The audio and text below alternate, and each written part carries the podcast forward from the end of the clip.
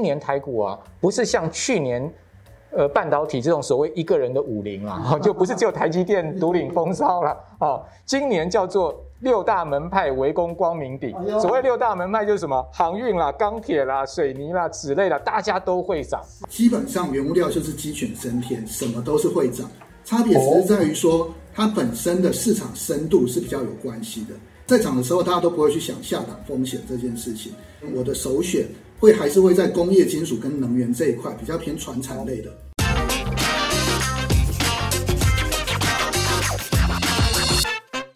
二零二零年从年底开始，我可以看到了，就是原物料呢已经开始哦，就是呃一路的就狂追猛涨。可是许多的朋友就是哎，可能在开始的时候进场，然后呢有赚一点甜头，又没有想到后市呢，哎呀连追都追不到。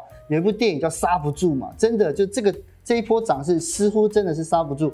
那今天呢，我们就邀请到两位重量级来宾，要跟我们聊一下。因为其实到底我们要怎么样来看这一波涨势？那我们应该要怎么样去抓住这个波段呢？那首先呢，现场当然就是木华哥。对，木华哥，你怎么样看从二零二零年年底的这一波原物料的荣景呢？好，事实上，呃，去年第四季哦，我就看原物料行情要上来。哦，因为整个环境面上面支持了原物料要再走一波大行情。我们知道上一次原物料大行情是两千零八年，其实时隔已经非常久了。那我那这个基本上原物料行情他们都是久久来一次。那去年正好第四季哦，看到整个时机成熟了，所以说当时呢我就买了一些钢铁股、航运股。哦，那没有想到就像刚刚哲英所讲，那真的是涨得非常夸张。我记得我最早买美国钢铁这张股票，各位都知道美国钢铁。呃，是一家百年的企业哦。是。最早的时候，去年第四季的时候，它的股价才七块美金。七块美金。哲青，你知道它今年涨到最多涨多少吗？我现在不敢想。突破三十块美金。三十块。对呀、啊，而且呢，还是似乎它的这个股价的多头还欲罢不能。哦，同样的，我们看到像是海运股也是一样哈、哦。去年阳明海运、长隆海运这些股价其实都低得不得了。那今年呢，都是一飞冲天。那我也举这个几个原物料指数，让大家知道说，到底这波全世界原物料行情是怎么在涨的。好，为什么它跟海运股、散装啊这些狂飙是有关系哦？首先，我们来看到 MSCI 它有一个原物料指数，这个指数啊，单是去年到现在就涨了四成，然后呢，今年以来是涨了十一趴。你会觉得说，哇，四成涨很多了，对不对？对不起，我告诉各位，还有另外一个指数涨更多，它一样是全世界指标的原物料指数，叫做 CRB 指数。您知道吗？去年以来哦，这个指数涨幅超过一倍哦。那另外我们可以看到，全世界里面。有关钢铁最主要就是铁矿石的价格。是。那我们如果以这个普世普世啊六十百分之六十二这个指标的铁矿石价格来看，哲金，你知道它去年这个时候是什么价钱吗？这个指数去年这时候是六十六点，现在已经涨到两百一十点，所以它的涨幅是百分之二点五，啊，这二点五倍了，百分之两百五十。所以你才知道说为什么钢铁股会这样涨，啊，为什么航运股会这样涨，为什么散装货轮的的这个股价会这样涨。其他就是一个全世界性的原物料行情的再一波从零八年以来的大行情，所以我们可以看到这个原物料行情呢，它就推升了各种的金融资产的价格往上升。嗯，那包括呢，我们可以看到像原物料的 ETF 啊，哦，或者说相关的原物料的股票，哦，以及呢，我们看到就是散装航运、货柜航运的相关股票，它们都有连带关系。就被这整个大的环境啊，大的浪潮给推升上来了。哦，所以木华哥这样子分析，我觉得呢，我们就是让我们理解到，就是说，哎，现在目前的国际行情到底是怎么样发生的？不过呢，今天现场还有另外一位来宾啊，那就是财经专家 Alan。Alan 你好。啊，现场的主持人还有啊线上的嘉宾，大家好，我是来自国泰世华的 Alan。好，那法人去年预告呢，就是说通货再膨胀。实际上，我对这个名词非常好奇哦，到底什么叫通货再膨胀？那么跟原物料的上涨有关系吗？啊，其实这是非常有关系的。所谓的通货再膨胀，它其实就是 reopen 再加上 inflation 两个东西合起来的。那我们总归一下，去年法人圈他们对这一波行情的总结，大概就是三个因素。第一个就是油价的低基期因素。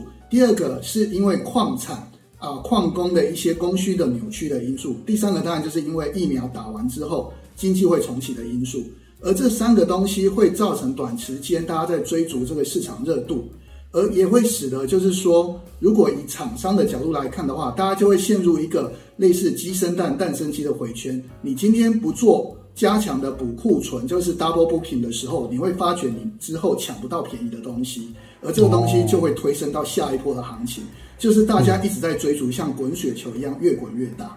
是，所以说像这一波的原物料大涨，其实我一直非常好奇。刚才木华哥说去年第四季的时候你就看到了，可是我觉得看到一定有看到什么原因跟征兆啊？到底是什么？没有错，我们刚刚所讲的是一个现象。现象。那刚刚哲金讲的一个很重要，就现象背后一定有它的原理，对，好，一定有它推升的这个现象的结构面，或者是说这个环境面因素。那我看到的主要是一个大环境因素跟三个结构面因素。所谓大环境面因素，就是全世界资金非常的。这个量是海量你还记得吗？就是两千零八年的时候，我们不是发生了所谓次贷风暴？对，当时联准会是不是实施了这个三轮 QE 加上扭转操作？哲青，你知道吗？从两千零九年哦，一直到二零一三年哦，这么长的一段时间哦，联准会也不过就释出了大概差不多三兆到四兆的资金。结果去年三月因为疫情爆发啊，美国联准会居然在短短的一到两个月内释出了四兆美金的资金，而且呢宣布了无限的 QE 啊。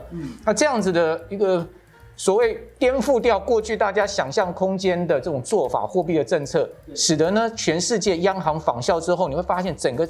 全世界的资金是盈满为患，那我们都知道嘛，过多的货币去追逐少数的商品，一定会造成价格的上涨。哦，所以这个是所谓的大环境面因素。就我在呃刚刚所讲的，看到这些指数上涨的过程之中呢，其实它背后这是一个很大的环宏观环境。另外还有三个，就刚刚 Alan 也谈到了，其中第一个呢，就所谓的供应链的这个失衡。哦，因为我们发现疫情造成了整个整个供应链的混乱。从你看到最近汽车晶片的缺货，好，然后到所谓的塞港啦，然后到所谓的缺船啦、缺柜啦，哦，这些都所谓整个供应链是因为疫情的关系，哦，导致了当疫情在发生的时候，去年上半年的时候，很多厂商啊，他们就纷纷减产了，然后看坏后市啊，就觉得说哇，后面完蛋了，可能要好几年都不好了，所以产能都停掉了，停掉之后，没有想到下半年就很快复苏了，再开也来不及了，哦，所以就变成说。从上游到下游，哦，包括中间的运输过程，全部供应链失调，这是一个环境面因素。另外一个环境面因素呢，就是川普执政四年，是不是发动了这个贸易战？哦，打的这个美中的关税越来越高，所以说呢，也堆高了所谓的进口成本。哦，所以呢，导致美国现在目前的国内物价因为关税的关系越来越高，所以你会看到美国的钢价，比如我们讲热压钢，每吨一千五百块美金，哲青你知道？亚洲的热压钢才多少？亚洲才不到一千块美金呢。以台湾来讲，所以美国的钢价高出台湾百分之五十。为什么？因为它有个进口关税，哦，然后包括美国的这个产量不够，好，所以说呢，这个关税也是一个问题。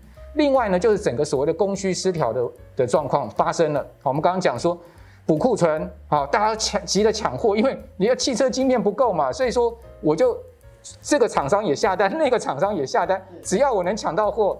就就就算是我口袋的东西，所以造成了这种所谓的 double booking，甚至 triple booking，哈，就是抢货。而且中国大陆呢，所有的厂商也都是在累积库存。为什么？因为他们其实都有这个贸易战的恐慌跟紧张，就是说，万一美国又封锁了我们什么，又怎么样？所以我们先要把这个粮食准备好了，过冬啊。好，所以说呢，全世界在这个供给跟需求上面呢，发生了很大的一个失衡的状况。那再加上货币堆砌了整个。呃，这个原物料价格上涨的一个条件，所以我们就看到了什么？一根火柴加上一桶汽油，哈，就整个引爆起来了，就烧起来了。对对。可是呢，我很好奇哦，就是二零二零年年底这一波引爆的原物料行情，包括了像钢铁啊、运输啊这些传产股，那这一波行情，我想要请问 Alan 哦，你看它会涨多久？我因为我我一我每一个投资者其实都害怕，怕它是短期的投资热热潮而已啊。嗯，大致上的原则基本上就是买黑不买红。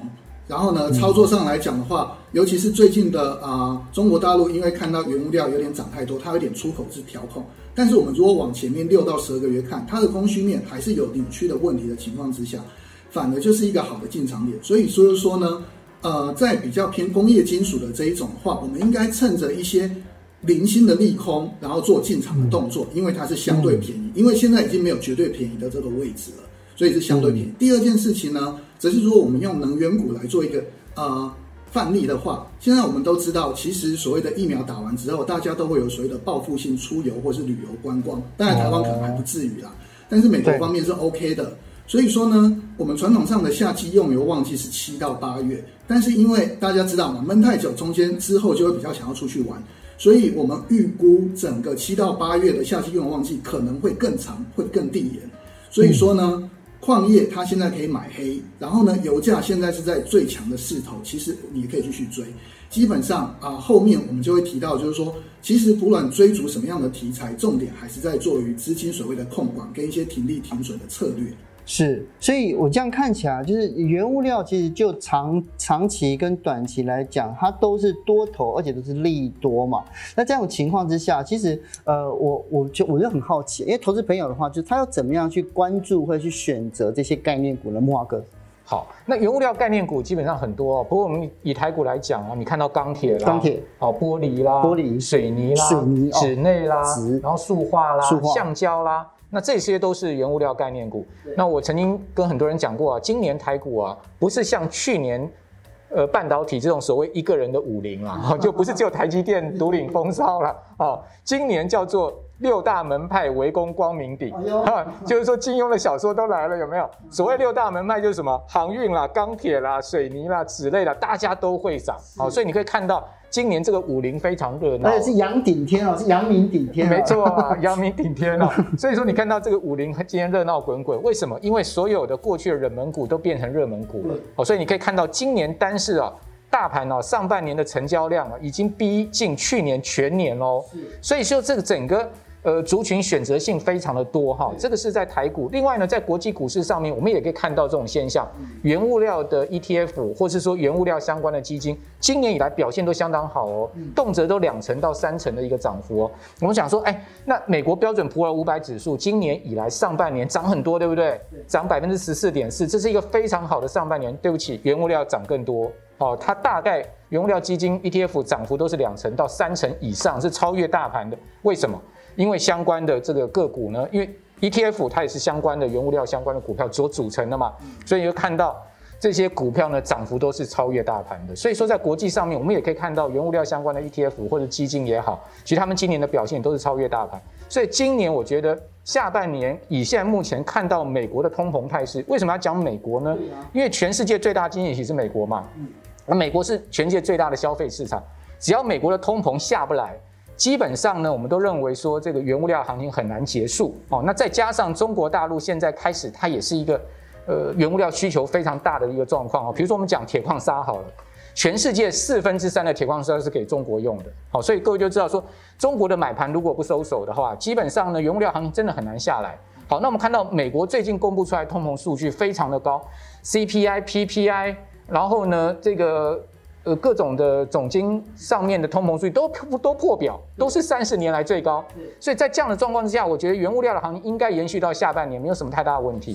所以在这个时间点上面，大家应该要去挑选适合自己的原物料投资的工具了。好，当然，呃，这个等一下也许有时间我再跟各位报告。反正呢，现在目前看到全世界大宏观环境上没有太大的改变，reopen 好，这个过去是 lockdown，现在变 reopen，整个经济的复苏推升的力道。会支持这个物价持续走高的可能性是存在的哦。那这样同样的问题的话，那呃，Alan，那你自己看这个原物料的这个长短期有没有哪一些可以关注的概念股呢？呃，其实我个人的看法是，基本上原物料就是鸡犬升天，什么都是会涨，差别只是在于说它本身的市场深度是比较有关系的。因为呢，嗯、我们都知道嘛，在涨的时候大家都不会去想下档风险这件事情。但是呢，所以对我而言，我的首选会还是会在工业金属跟能源这一块比较偏传产类的，因为第一它有实体的需求，第二件事情是它本身的市场的 market cap 市值是大的，所以今天我们真的我们在一路顺风的时候，其实也是要想一下尾端的极端风险，在尾端风险的情况之下，市值够大啊、市场比较深的，其实它是比较抗跌的。那当然就是说，我们啊，去年大家可能在夯什么太阳能啊、绿能啊、水水力发电啊、氢发电这些东西，它是一个很长期的题材。可能二零五零年什么巴黎协议、碳中和这件事情，它是一个长期的过程。但是呢，它它如果短线很夯，像去年涨了两百趴，今年上半年却又跌了三四十个 percent，所以很明显的知道，就是说这一种比较浅碟型的市场，今天啊到了一个程度，其实你就是要做一个换股操作的部分。那是，但是基本上来讲，我觉得就是看大家喜欢，你喜欢你喜欢硬的金属，或是或是水的石油，或者是说啊、呃，看看啊、呃，最近夏天很热，太阳能很红这件事情，其实真的是青菜豆腐个人所好。嗯，所以既然是各有所好，因为我像呃之前在涨航运股的时候，我打个比方，然后大家都知道，哎，就是那三个龙头，然后但是呢，有时候买不起三个三个，就买那些小的散装航运，可是就会买到不会涨的那一只。我觉得就是我们知道这个概念会涨，对不对？所以就是哎，个股投资有风险，ETF 也是，基金也是，不关不不知道在操作上面，木华哥你有什么样的建议跟看法？好。那当然，这个挑大不挑小哈，是绝对的原则了哈。比如说，呃，以这个航运股来讲哈，你可以看到，其实真正航运在大涨的哦，最主要也是货柜这个三雄哦。你比如说，这个长龙的股价都已经呃突破两百，而且它的市值都已经上兆了嘛，变成是台股第四大全值股了嘛。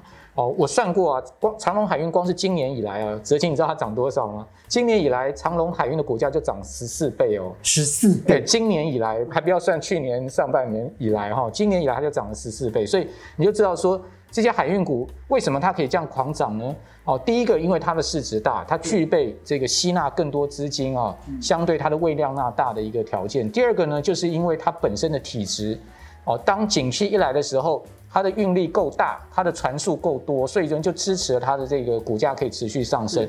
哦，所以说呢，在这样呃一个条件上面呢，我建议大家第一个就是选大不选小。嗯，好，也就是说呢，我们在原物料投资上面，我们要尽量朝向呢利润跟风险放在天平两端的一个呃情况之下呢，尽量我们选一些大型的。那所谓的大型呢，如果你以股票来讲的话，就是龙头型的原物料的相关股票。比如说，如果你觉得能源价格会持续推升，比如说那现现在美国的 WTI 啊，或者是布伦特汽油啊，都到了七十块钱美金，甚至逼近八十块美金，年底有机会到一百。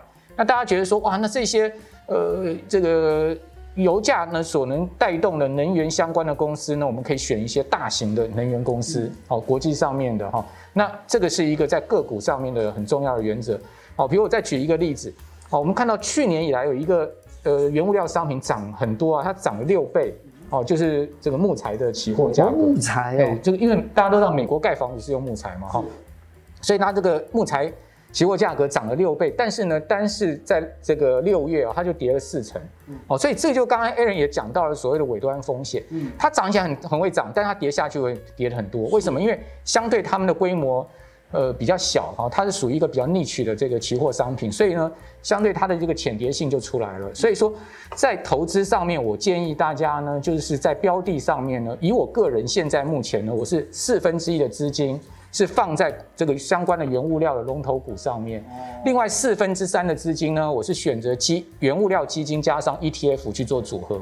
那这样子，我就相对我是不是就可以把我刚刚讲的那种所谓的比较浅跌的哦，可能它会涨起来很凶，但是它跌下去也会跌死人的这样子的一个风险把它去除掉。然后呢，这个掌握了整个原物料推升的大周期、大行情，我觉得在这样的一个投资上面，会是比较适合一般投资人的。哦，那如果是这样子的话。那个 Alan，那你自己的看法是什么呢？啊、呃，这边跟大家分享一个小小的获利公式。啊、呃，对我来讲的话，嗯、其实刚才前面啊、呃，其实，在原物料真的是百家争鸣的情况之下，投资人选了一个自己喜欢的题材进场，这个东西可能大家进场的标的是不一样的，嗯、但是重点是你的出场的依据是应该要类似的。基本上，大致上的逻辑就是进场看题材，出场看报酬率，而这个报酬率有可能是获利，也有可能是亏损。那重点就是要严格执行这一块。那举例来讲的话，呃，我们知知道说原物料波动大，大家不能有不切实际的想法，说我今天要赚一百趴，但是我只能亏十个 percent，其实没有这么没有这么好的东西。如果有的话，麻烦啊、观众朋友跟我们说一下。那另外一件事情呢，就是说，所以我们依照正常来讲，以一个、呃、投资其实就是一个专业去看，就是它输跟赢的比例。我们原物料大概都是抓获利，大概是抓三到四成。那你亏损四成，对，然后呢就是三十趴到四十趴的设定，而你的停损大概是抓二十趴到二十五趴，所以我们的常如果讲比较白话一点，叫做 CP 值，就是投资的输赢比例这件事情，大概是要抓一点五倍到两倍这样左右，会比较恰当一点。哦所以，这样子的话，进场看题材，然后针对原物料，因为刚才讲个个股，可是个股单压这件事情，如果说龙头股、大型股，这资金不够的小资主就没有办法去掌握嘛。所以如果说要定期定额的话，我觉得基金跟 ETF 还是比较好。那这样的话，木华哥你自己怎么看呢？没错哈，我建议大家，如果说呢，你没有办法掌握行情的，或是说呢，天天看盘的人，哦，比较属于这个中长线投资人呢，可以以单笔的投资加上定时定额来操作。什么叫做以单笔投资加上定时定额操作的策略呢？就是说你平常你每个月固定一笔钱去投入到原物料型的基金或是 ETF 上面，好用采取这个。呃，每个月用这个时间风险跟资金风险分散的方式去做投资，然后呢，去赚取它一个长线的报酬。但是呢，你会发现，哎，它突然有个波段行情来了，哎，你会发现，哎，它行情来的既急又凶，怎么办呢？我说每个月就这一笔资金下去，好像太慢了。那我这个时候呢，发现行情开始在启动的时候，我就一笔比较单笔的加下去。那这个单笔加到定时定额上面呢，就会让你的获利产生更好的报酬。但是记得哦，因为你单笔加进去的时候呢，你必须要有停利的观念。也就是说，当它涨上去达到一定报酬这个空间的时候，你预设的报酬空间的时候，你要出场哦，不能说哎，我这个单笔放进去了，我就一直放在那边。就天跟它天长地久。对，假设说你有单笔加进去，你就要这个做停利了。那另外定时定额放一段时间之后也要停利哦，很多人。不了解定时定额操作的要诀哦，定时定额其实呢是一般比较不停损，但是是要停利的哦。也就是说跌下去的时候，我们可以啊，所谓定时不定额啊，我们可以加码哦，加码在这个低档的时候呢，更多的资金投入。但是呢，涨上去的时候，比如说你设定二十趴哦，二十五趴的一个停利，你就必须要去彻彻底执行它哦。所以说定时定额本身它的停利相对你可以拉的这个时间跟空间比较大一点。但是单笔呢，你可能就要比较激动一点哦。所以停，如果说这样子停利的话，是把本金先赎回来吗？还是说就是哎，就是把整个的这百分之，就是说就是二百分之二十就全全部先拿回来？好，那我建议大家呢，记得一个口诀，叫做停利不停扣。也就是说呢，当你这个选定了原物料型的 ETF 或是基金的时候呢，当你去做定时定额的时候呢。你要在停利的时候呢，你可以把本金跟这个利润呢一起把它结束掉，但是呢，记得用分批的结束方式。分批哦。对，比如说你可以分三次、分四次，好，我分三次、四次去做停利。比如说我设立的停利点是二十趴，那是第一次停利，然后呢，它继续涨二十五趴，我再做第二次停利，那继续涨我再做第三次停利，好，或者说我设定二十趴是停利，结果呢，它掉到十八趴了。那我在十八趴这个地方，我赶快停利，因为似乎它开始已经见到高点，好，所以说呢，分批停利这件事情很重要。那但是呢，在你停利停完之后呢，你千万不要停扣哦，因为定时定额最重要讲的是时间周期，所以呢，你还是要继续每个月按部就班的去扣这笔钱。是。那关于这一点这一点的话，Allen，你有什么样的专业的建议呢？啊，刚才莫华哥提到，刚才定期定额的话，我们用时间换取空间，所以啊，题材长期 OK 就一直买，这是没问题的。而另外一件事情，如果我们是单笔单笔的大额投入的话，其实可以参考我们的图卡上面。其实这边为大家就是提了提供了几个相关的指标。红色的部分是油价一直往上没有错，但是蓝色的部分是美国的原油库存一直在下降。所以这很显然的就是说，越到夏季，大家的啊潜在的需求是真的开始出来了。所以说这个是大家可以观察的指标，就是会让大家比较放心，可以啊单笔的钱进去。而接下来呢，如果是矿业的话，刚才孟华哥也有提到，六十二趴的铁矿砂当然就是在往上。而我们知道说，运铁矿砂要靠什么？要靠 BCI 海甲型的船就运费。那这件事情很显然就是铁矿砂价格在涨，运费也在涨，所以背后厂商 restocking double booking 的现象还是会存在。所以说，在这个假设之下，大家对于单笔的进去也可以比较放心一点。是。而最后一点的话，就可能是讲比较长一点。就是在绿能啊啊太阳能氢电这件事情，因为这些的发电厂商，他们最终可能大家知道经济规模可能还是要靠政府的补贴，或是要靠卖一些碳权去做一些收支平衡。像我们知道特斯拉不是在卖车，它是在卖碳权，碳权这件事情一样。所以说只要碳权的价格一直在往上走，看我们这张图表，其实呢整个新能源绿能这个产业，其实还是它有长期可期的行情。大概以上这三个指标跟大家分享。嗯，可是我觉得就是刚才讲的能源啊，就我就想要问一下木华哥，你看说从五二零之前，大家觉得说绿能再生能源会涨，就没有想到，哎，这个来到了七月，都好像没有没有什么动静，反而是其他的传产股来一直这样子这样子往上冲。我这样子的话，我们过去来不及参与的，未来有办法再来加码吗？好，那这个地球的大宏观环境在改变哦。最近大家可以看到，这个美国啊跟加拿大啊都出现了这个不可思议的高温。高温对哦，凤凰城居然各位看到哦，这些地方出现了三三十八度、三十九度、四十度的这个高温哦。那这告诉你什么？其实告诉你地球暖化的这个问题越来越严重。所以碳中和，也就是说呢，减碳、零碳排放这件事情呢，会是长期哦，全世界人类必须要去面对一个严肃话题。那那大家都知道，就是说这个原物料的生产哦，它其实呢在碳排放量上面非常的大。好，所以钢铁啦、像纸类啦、像玻璃啦、水泥啦、塑化啦这些，我个人看长期他们要扩产的可能性很低了。为什么？因为各位想一想，他们。一旦扩产，是不是代表更多的碳排放？对，比如说刚才 Aaron 有谈到，就是说钢铁我们过去是用煤在炼，煤炼钢会产生非常多的二氧化碳排放，好，所以说呢，未来钢厂要面临到所谓的碳权交易的问题，要缴碳税。好，那所以呢，现在目前全世界钢厂就在发明所用氢气炼炼钢了。好，那氢气炼钢的成本比用碳炼钢成本高太多了。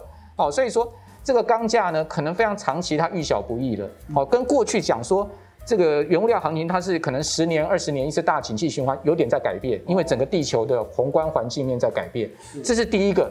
好，所以为什么支持了我个人看说原物料行情呢？可能会变成是一个中长期的题材，而不是只有一个景气循环的题材。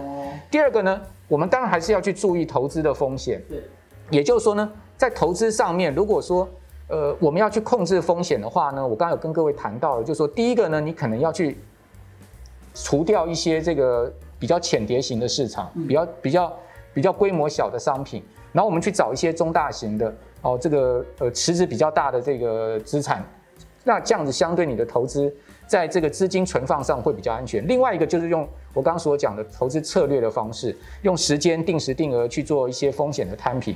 好，那这样子的话，相对如果你去掌握我们刚刚说大环境上面看起来未来供给跟需求它会出现一个结构性改变，那这样子的投资呢，我们觉得就可以相对的保。这个比较安全了，好，但是呢，还是记得，如果说呢，我们投资人是喜欢单笔投资的话，还是记得要，当你单笔下去的时候，一旦遇到了整个原物料行情出现了很快速的反转的时候，或者是出现一个势头不太对的时候，你可能还是要去执行停损的，就忍痛停损。对，对对，那我给一般投资人的停损建议是十趴，十趴，也就是说，当你单笔下去，因为你发现我一百万下去了，可能跌到剩下九十万了。那这个时候你还是要去执行停损，好，但是定时定额基本上就不用太去担心了。对，如果你采取我们刚刚所讲的，呃，取大舍小的这种定时定额策略，而且看的是一个中长期整个宏观环境变化上面，我个人觉得，呃，定时定额的投资呢，相对它的这个安全性是高很多的。哦，如果是这样子的话，我最后想请教一下 Allen 说，你有没有给进想进场的投资人再给他们一些建议呢？我这边给投资大众呢，最后一个小小的建议就是说。呃，刚刚有知道嘛？定期定额或是单笔的话，其实定期啊、呃、单笔可能要去设定一些投资报酬率的通知。那我们知道，就是说、嗯、人呐、啊，只要你每天在看股票，你很容易心情受到涨跌幅的影响。真的。但是呢，当然一些主流的啊、呃、银行啊，假设你今天投资下去啊、呃，你就可以设定预设的报酬率或是亏损，其实基本上就是一个百分比的通知。而你好好的想着这个题材放进去之后。就让时间当你的好朋友，时间到了，他会通知你啊、呃，要停损或是要停利。接下来呢，就是严格执行这件事情。其实呢，嗯、老话一句，投资很简单，但是呢，会卖股票的才是真功夫。是哦，所以真的就是选股，真的就是徒弟在做的啦，但是卖股票才是师傅级的这样子哦。所以呢，就是不管是怎么样，就是如果说。呃，在原物料整个长期趋势都是看涨利多的情况之下，我觉得审慎的去挑选这些呃这些从这个概念里面去挑选一些绩优，甚至于呢从基金跟 ETF 下手，我觉得都是相当不错的选择哦。那今天非常感谢莫华哥跟 Allen，谢谢你们，谢谢